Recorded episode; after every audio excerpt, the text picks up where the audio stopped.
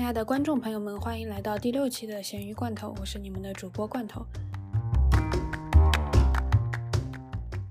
今天给大家带来的这本书叫《How to Fail at Almost Everything and Still Win Big》。我暂时没有找到中译本，所以直接翻译过来就是如何处处碰壁但依然取得成功。这本书的作者 Scott Adam，他曾经是一个白领，然后转型做了漫画家，也出版了很多书，发表演讲等等。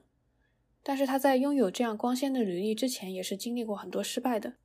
他在书中列举了很多他的失败经历，比如说他做过好几个互联网创业项目，包括游戏跟网站，推出后都无人问津。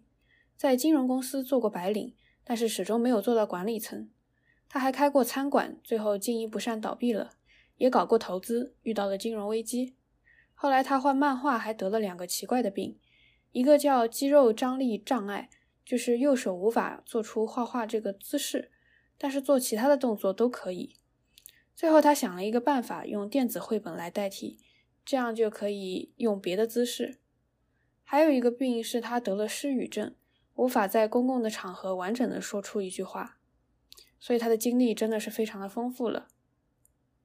这本书是他个人的一个自传，总结了他从失败中学习到了什么。有三点我非常的受启发。第一就是他说，设定目标的人是失败者。怎么来理解这句话呢？我不知道大家有没有这样的体会，在中考完或者期末考试结束了之后，会有一段短暂的解脱感，然后马上进入空虚的模式，因为目标已经达成了，不知道下面要追求什么。我之前看一本书叫《从来也不会好过现在》，他从哲学的角度去解释，如果你用一连串的目标来看待你的人生的话。那么每勾掉一个目标，就等于杀掉一点自己。等你所有的目标都达成的时候，人生也就没有意义了。那么我们应该怎么办呢？应该把自己的精力放在非终止性的事物上，也就是说，它并没有一个明确的终点。比如说练钢琴，考级就是一个目标。但你如果是把钢琴当成爱好，那就是可以一辈子做的事情，是非终止的。那么这本书的作者也是一样的观点。他说：“不要设定目标，而是去构建一个系统。如果你有一个系统，每天付诸行动的去实践这个系统，就会进一寸有一寸的欢喜。有一套系统不容易让你在失败的时候放弃，因为你不急于求成，所以即使今天练琴没有办法练出完整的曲子，也依然知道自己在往更好的方向前进。而且有一套自己的系统，可以在危机来临之前让你有所准备。”如果有一个时间节点，人就会有一点拖延症的倾向，往往要等到考试之前才发愤图强，抱一下佛脚。那如果你有一套自己的系统，你每天都在做准备，就不会在危机或者是重要事件来临的时候觉得准备的不够充分。还有就是观察一下成功人士，你会发现他们都有一套自己的系统。像巴菲特，他的系统就是找被低估的公司，在好的时机买入，长期持有，而不是我要在一年之内赚够一个亿。对他来说呢，钱只是一个游戏的计分板，他根本就不在乎。真正让他享受的是这个投资的过程，他的眼光比别人看得准。同样的，桥水基金的总裁叫 Redalio，他也出过一本书叫《原则》，前段时间挺火的，有兴趣的可以去看一下。那就是他自己的系统。那说了这么多，要怎么样构建自己的系统呢？这个没有人能够给你一个完整的答案，只能根据你对人生的意义、你个人的技能点以及你的价值观来自己构成。那对于我来说，做这个播客就是我系统的一部分。我想要创造出有价值的东西，分享给其他人。然后第二点也很有意思，他说热情这个东西被高估了。很多成功人士在被问到你是如何成功的时候，都会说到热情 （passion），但其实热情没有那么重要。这里有两个思维的误区，一个是幸存者偏差。拥有热爱的人往往会承担风险，去追求一个挺遥远、挺遥不可及的目标。你看到的是成功人士，但也有很多人因为追求自己热爱的东西没有成功。那这些人是无法给你建议，让你不要去追求热爱的东西的。还有一个思维误区就是因果倒置，大家都以为是因为热爱所以去努力，然后获得成功，也就是热爱导致成功。但事实上，人是非常需要正向反馈的。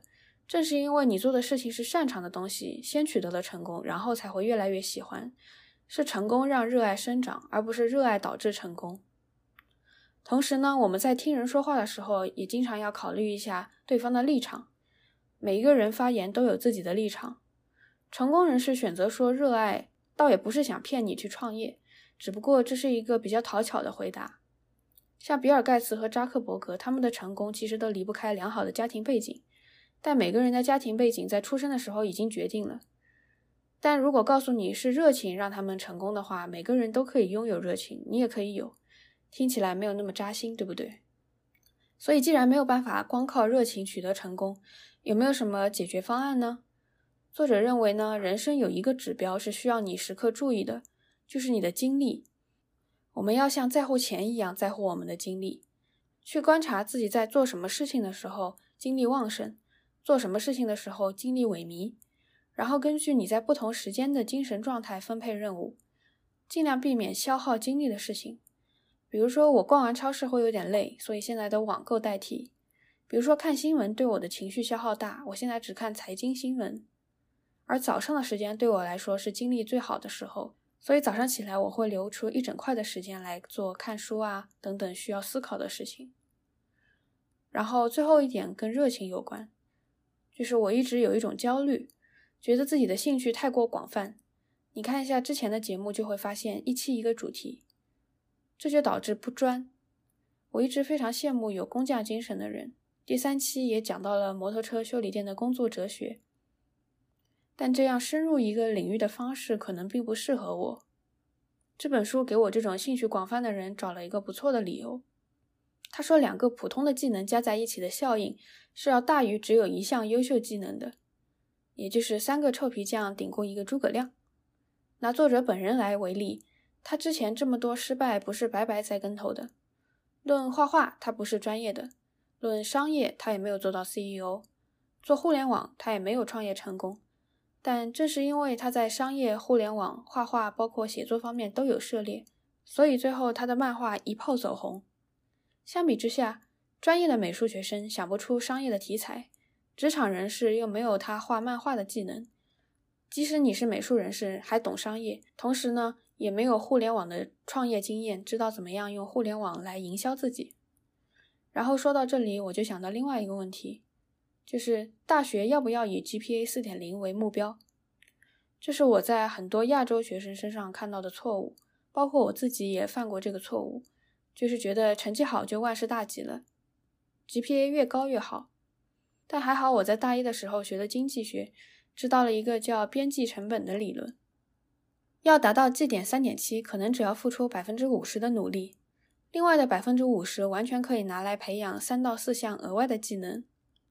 但是要从三点七提高到四点零的绩点，那那个付出就不是像从三点五到三点七那么简单了，肯定是要占用更多倍的精力的，不只是双倍。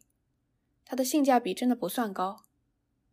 当然，我也不是说成绩越低功飞过越好。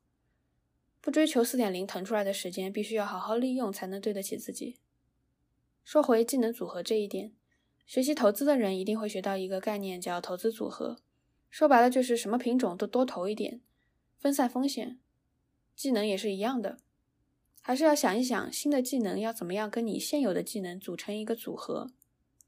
我自己尝试过挺多知识付费的课程，有一些学完就忘了，有一些倒是继续了延续下去。关键就是这项技能是否真的能够在将来用到。关于知识付费，我推荐大家去看一下 B 站一个 UP 主叫老蒋巨靠谱，他做过一期详细的分析，为什么知识付费不能够让你完全的取得成功。我会把节目名字附在这一期的简介里。所以，我们来总结一下：不要以目标为导向，而是拥有自己的系统，这样能够减少挫败感。热情没有我们想的这么重要。精力管理才是值得关注的，同时要想办法填充自己的技能树组合。每学习一项相关的技能，就能够增加一点成功的几率。人都是会害怕失败的，因为人都有社会性，我们害怕失败会改变周围人对我们的看法，所以即使摔倒了，也要马上爬起来，拍拍屁股，假装自己没有事情。现在长大了，发现人生处处都是坑。既然躲不过去，不如从中获得一些除了挫败感以外的东西。非常感谢大家的收听。如果你有什么想要告诉我的，欢迎给我发邮件。我们下一期再见。